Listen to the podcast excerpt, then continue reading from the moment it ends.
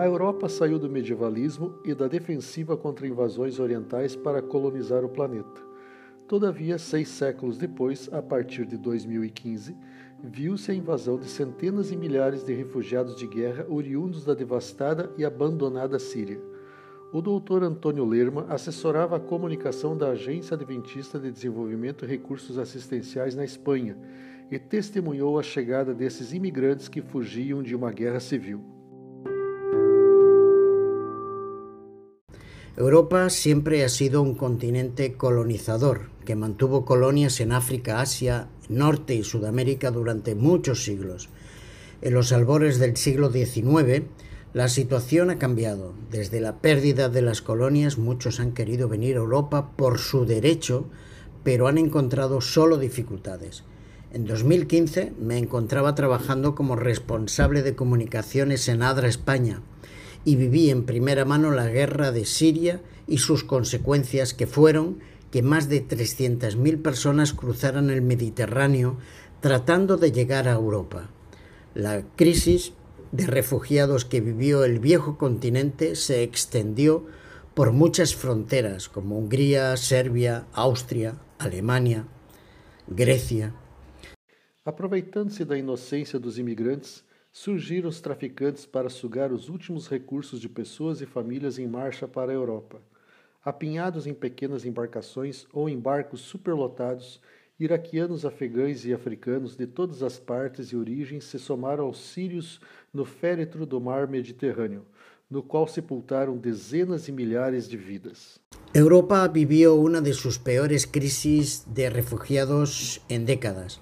Cientos de miles de personas que huían de los conflictos y la violencia en Siria, Irak, Afganistán y países africanos de subsaharianos están tratando de llegar al viejo continente para reiniciar su vida.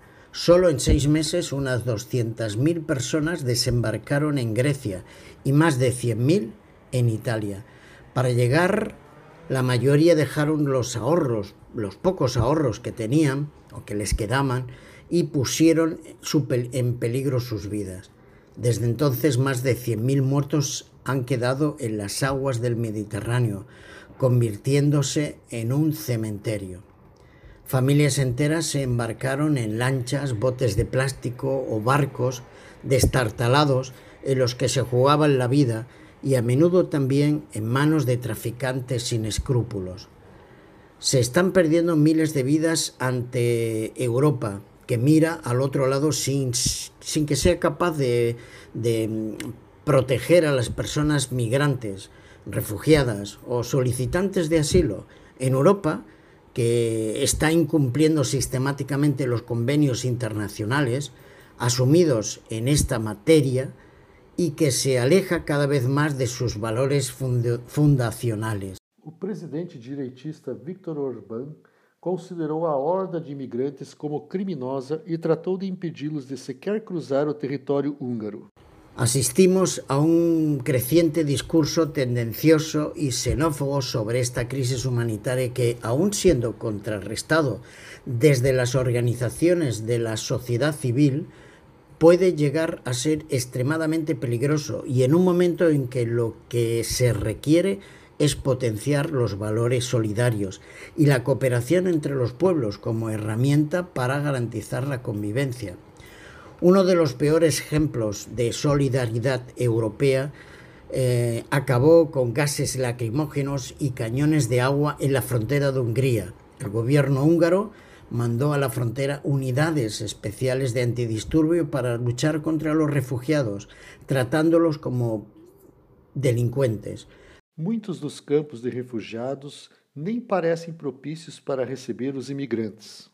Los centros actualmente se convertido, los centros de acogida actualmente se han convertido casi en campos de refugiados y algunos de ellos parecen casi campos de exterminio.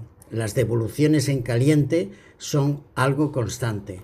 Uma das imagens mais impactantes desse período de tensão entre imigrantes europeus se desenrolou em uma praia turca, na qual encontraram o frágil corpo de Aylan, um menino de quatro anos que havia caído da barca de refugiados. Lerman analisa os aspectos estéticos e deontológicos da imagem do menino estampada nas capas dos principais periódicos do mundo. No sé si recordaréis la fotografía, la famosa fotografía del niño Ayan. Yo reconozco que como fotógrafo profesional tenía mis dudas sobre el uso de esta imagen en algunas de las noticias que publiqué en la web de ADRA, por cuestiones básicamente éticas pero también sabía que en unos pocos días este asunto estaría olvidado, y antes de que esto ocurriera reflexioné sobre ella. Os recuerdo que Ayan era un niño de cuatro años tumbado, bajo el, tumbado boca abajo en la playa con una camiseta roja. Había caído de la barca donde viajaban sus padres y sus tíos y se había ahogado en el mar. El mar lo devolvió a las orillas y en esa orilla fue fotografiado y aquella fotografía recorrió el mundo entero. Los fotógrafos sabemos ver cosas que donde no las hay, como por ejemplo la configuración, la composición, el color, el encuadre. Y en esta fotografía están muy presentes varios elementos naturales y humanos que todos hemos podido valorar. El mar, las rocas, el oficial eh, presente en ese momento, el cielo, Aiyán en la arena y algunas otras cosas. Como fotógrafo social también veo la política de extranjería, las leyes europeas de inmigración, a nuestros gobiernos. También aparece la parte humana, el oficial de fronteras al lado del niño antes de recogerlo, los que escriben las leyes, los que firman en los sillones, los refugiados, los que cobran las dietas en primera para ir a trabajar y también como no, las rocas y el mar. Aparecen los centros de internamiento, aparecen lugares donde nadie les gustaría vivir. Em suma, a crise da imigração assinala a incompetência dos governos europeus, mais preocupados em explorar e manter o status quo do que prestar socorro e amparar. También aparecemos tú y yo, y el fracaso de los gobiernos, los que miran a la izquierda y a la derecha, los que levantan los hombros, los que ven esta situación a lo lejos. En realidad, esta foto es un autorretrato de nuestra sociedad fracasada ante la necesidad, el dolor, la injusticia, los abusos, en lo que todos directa o indirectamente participamos. Este foi o Apátrida de hoje. Produção, redação e apresentação, Ruben Holdorf. Até a próxima quarta-feira, às 6 horas.